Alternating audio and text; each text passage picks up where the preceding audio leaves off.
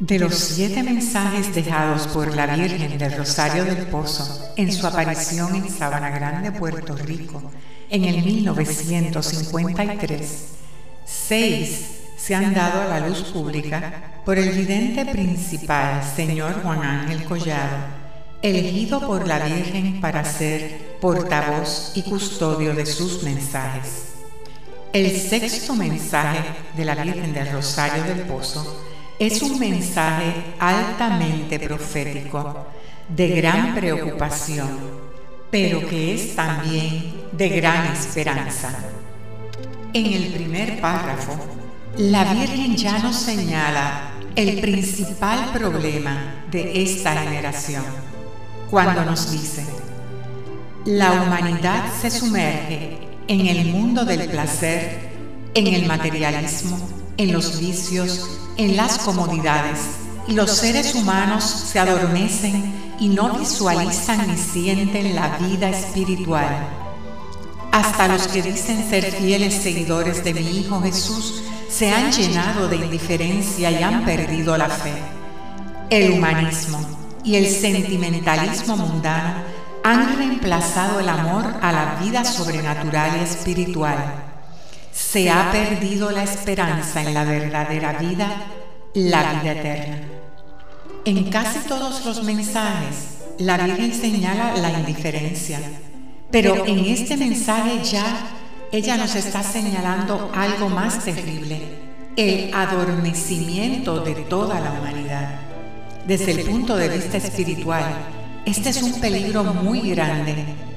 Ella es más específica aquí ella nos dice que la situación es más profunda de lo que hablaba en sus mensajes anteriores, porque el humanismo y el sentimentalismo que tienen que ver con los apegos al mundo está reemplazando el amor a la vida espiritual y sobrenatural. Antes, la gente enfermaba y recurría a lo espiritual llenos de fe para encontrar su sanación. Sin embargo, hoy, ¿Cuántos oran buscando ser sanados? Más grave aún, la Virgen nos está señalando que no estamos visualizando ni tan siquiera sintiendo la vida espiritual.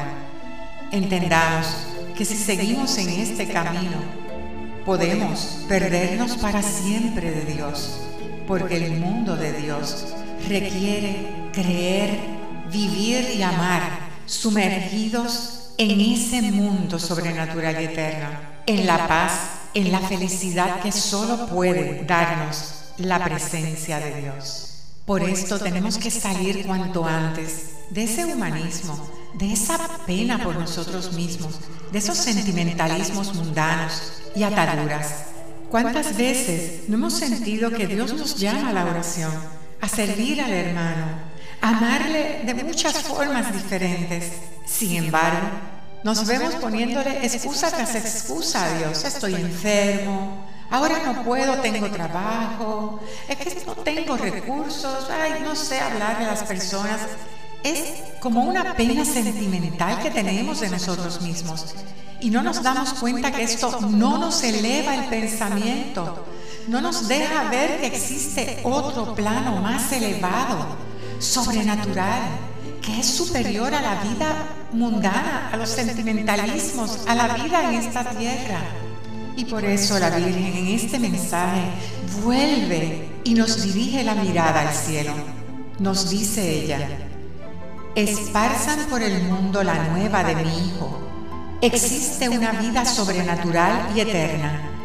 Esta no es ilusión ni es etérea, sino que es auténtica palpable. Anuncien la vida después de la muerte como el nacimiento a la verdadera vida, donde ya no se muere y Dios nos proveerá todo sin sufrimientos. En la vida eterna participaremos de la gracia bendita y eterna del Padre, del Hijo y del Espíritu Santo. Será la felicidad eterna. Ella quiere que anunciemos a todos que la vida después de la muerte no es solo espiritual, sino que la vida sobrenatural que Jesús nos promete también es corpórea. La grandeza de su promesa es que no solamente en el proceso de la espera final existe la vida espiritual, sino que tenemos la esperanza de la vida sobrenatural, corpórea, glorificada, que es como Cristo se glorifica después de la muerte, que resucitaremos con Él en cuerpo glorioso para siempre. Luego la Virgen, en este su sexto mensaje, continúa las extrañas creencias y nuevas filosofías que se alejan de la verdad del Evangelio se esparcen sin freno por el mundo, incluyendo en los corazones de muchos pastores de la iglesia de mi hijo. Las extrañas creencias y nuevas filosofías la Virgen nos lo ha alertado repetidas veces en anteriores mensajes, pero ahora en este mensaje la Virgen responsabiliza a los pastores porque ellos han debido poner el freno. No se trata ahora solamente de cosas como el zodiaco, creencias en las cartas, la astrología, el espiritismo, la superstición.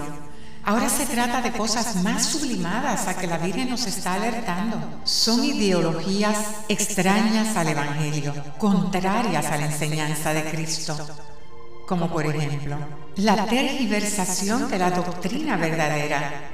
Violentamos la enseñanza verdadera de Cristo y de su iglesia cuando vamos a comulgar, pero no creemos en confesar nuestros pecados, ni nos acercamos al confesionario. Cuando siendo divorciado y vuelto a casar, te acercas a la Eucaristía. Cuando utilizas anticonceptivos porque con un hijo basta y no realizamos que el matrimonio es querido por Dios para la procreación y el crecimiento de la familia.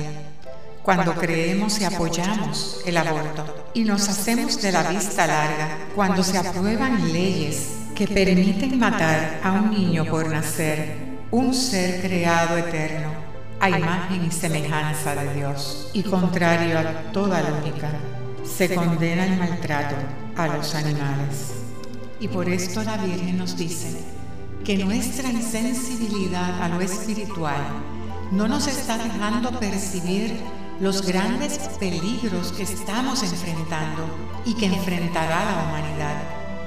Ella nos alerta de grandes sufrimientos, nos dice que faltarán recursos como agua y alimentos, que aunque en un momento parecerá que estas carencias han sido superadas, pero que luego se recrudecerán, morirán muchos, no solo por la carencia, sino por las luchas y las guerras por obtener lo que será más valioso que el oro.